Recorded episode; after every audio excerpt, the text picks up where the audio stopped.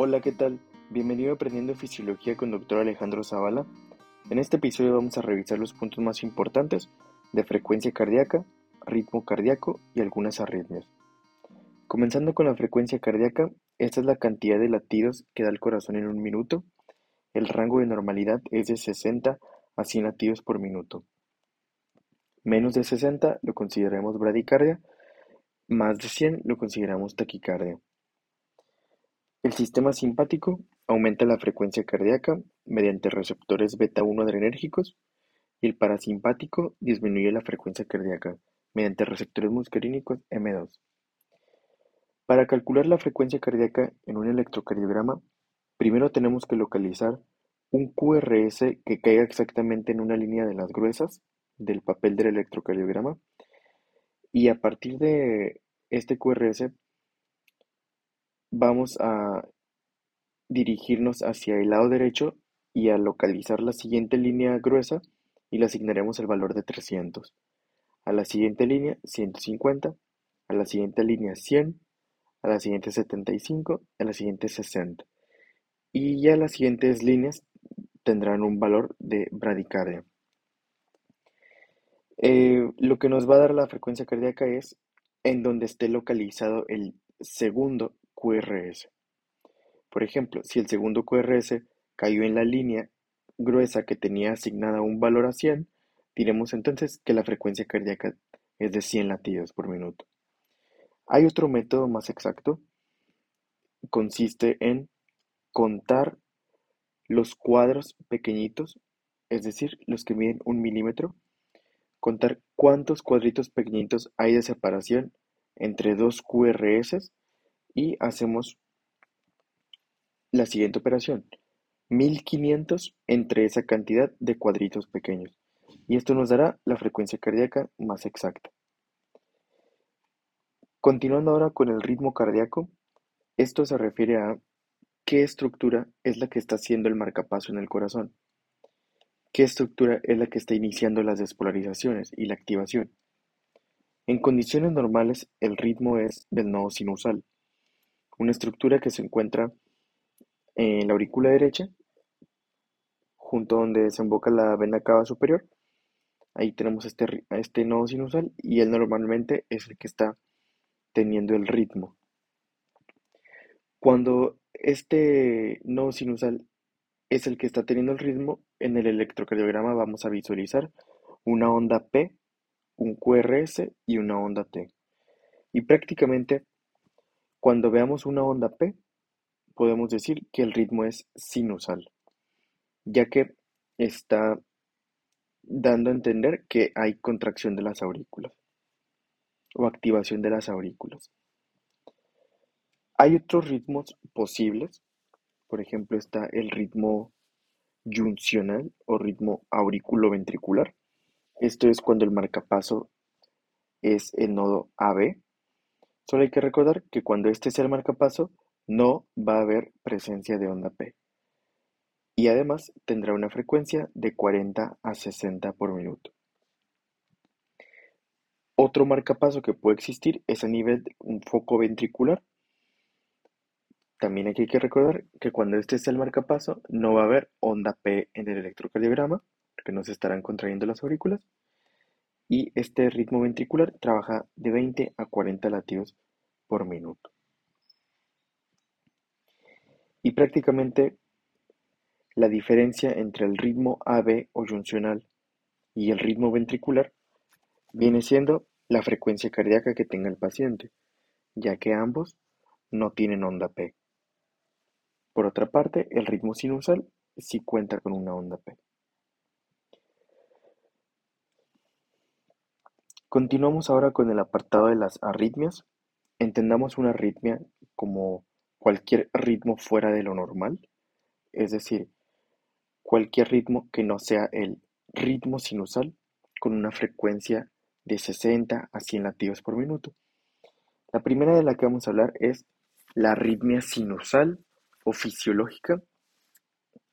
Esta es la variación de la frecuencia cardíaca con la respiración y cuando ocurre la expiración disminuye la frecuencia cardíaca.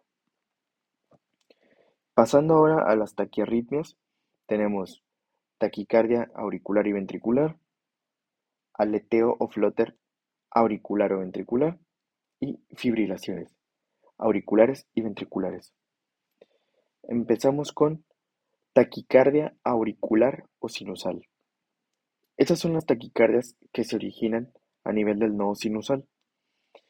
Tiene una frecuencia cardíaca mayor a 100 y en el electrocardiograma veremos onda P, QRS y a la onda T. Encontramos a todos los elementos del latido cardíaco.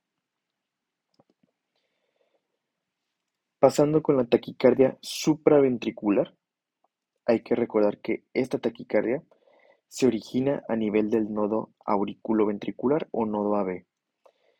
Debido a esto se le da el nombre de supraventricular, ya que este nodo está arriba de los ventrículos.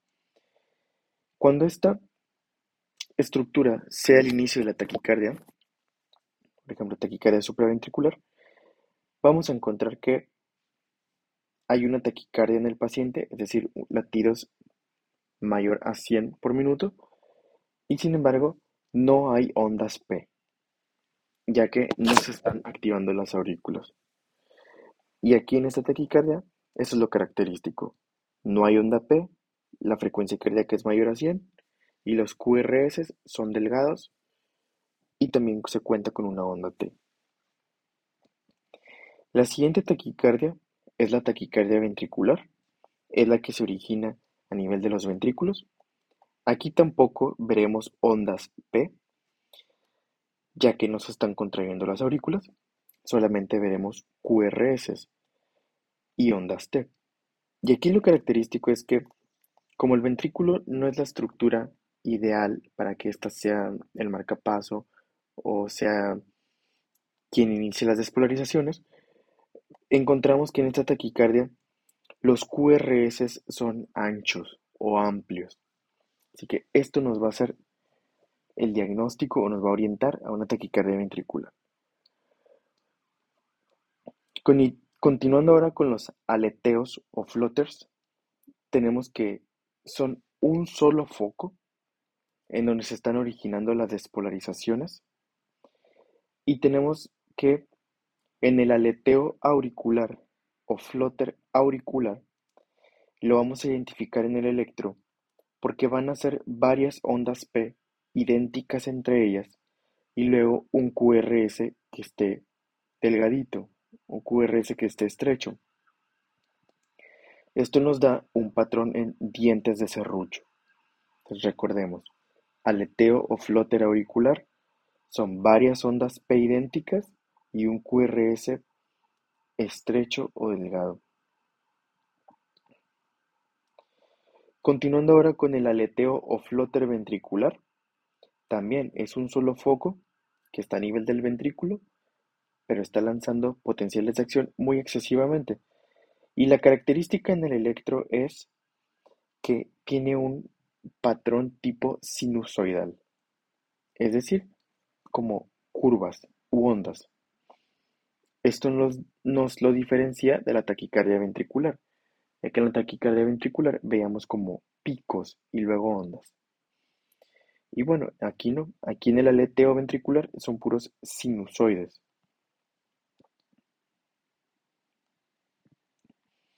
Continuando ahora con las fibrilaciones, estas son las taquiarritmias más graves. Son múltiples focos al mismo tiempo activándose. Hay una irregularidad muy intensa en el electrocardiograma. La fibrilación auricular va a consistir en QRS delgados, pero que tienen una distinta separación entre ellos. Y entre ellos tenemos trazo muy irregular. No alcanzamos ver una onda P o una onda T. No se logra hacer como normalmente se hace y vemos mucha irregularidad entre cada QRS. La fibrilación ventricular, por otra parte, vemos una total irregularidad. no identificamos ninguna onda en el electro, no se parece al trazo sinusoidal, no, es una irregularidad total. recordar que cuando alguien tiene fibrilación ventricular, no hay un correcto bombeo de sangre, así que esto afecta en la hemodinamia. Podemos decir que el paciente está en un paro cardíaco, ya que no hay un adecuado bombeo. El pulso está ausente. Así que en esta situación se puede utilizar el DEA, desfibrilador externo automatizado. Es uno de los ritmos desfibrilables.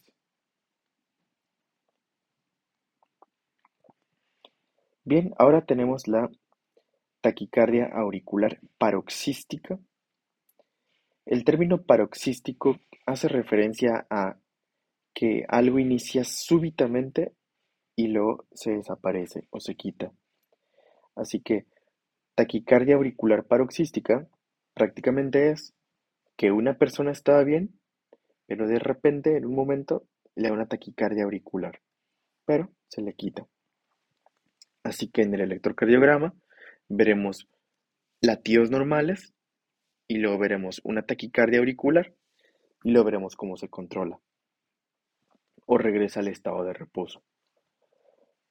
También tenemos la taquicardia ventricular paroxística. Esta también es un trazo donde el paciente está sano y de repente vemos que aparece un patrón de taquicardia ventricular y luego vemos que regresa a la normalidad. Es la taquicardia ventricular paroxística. Tenemos también a las extrasístolas. Estos son latidos que ocurren antes de tiempo Aquí lo importante es saber determinar de dónde está proviniendo la extrasístole, ya que puede ser de aurícula o puede ser de ventrículo. Así que bien, cuando veamos un latido que está como antes de tiempo y venga y, veamos que tiene onda P, QRS y T, esto nos va a decir que está proviniendo de aurícula debido a la presencia de la onda P es una extrasístole auricular. Por otra parte, si vemos que la extrasístole no tiene onda P y tiene un QRS ancho, diríamos que la extrasístole es ventricular. Casi siempre después, inmediatamente después de la extrasístole, ocurre un periodo de una pausa compensatoria. El corazón se tarda un poquito en volver a la normalidad, ya que pues hubo una alteración o Hubo un latido que se disparó antes, por eso hay una pausa.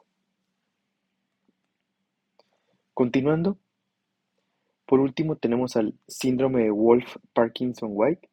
Este es un síndrome de preexcitación y este trastorno se debe a que hay un haz de Kent que de las aurículas pasa inmediatamente a los ventrículos. Así que aquí tenemos que no hay un retraso fisiológico o no hay una pausa fisiológica como normalmente había en el nodo AB. Así que aquí veremos la onda P e inmediatamente una onda que va para arriba. Esa es la conocida onda delta. Y pues bueno, aquí no estaremos viendo un retraso fisiológico, que normalmente es el segmento PR. Así que bien, con eso terminamos lo más importante de frecuencia cardíaca, ritmo y arritmias. Nos vemos en el próximo episodio.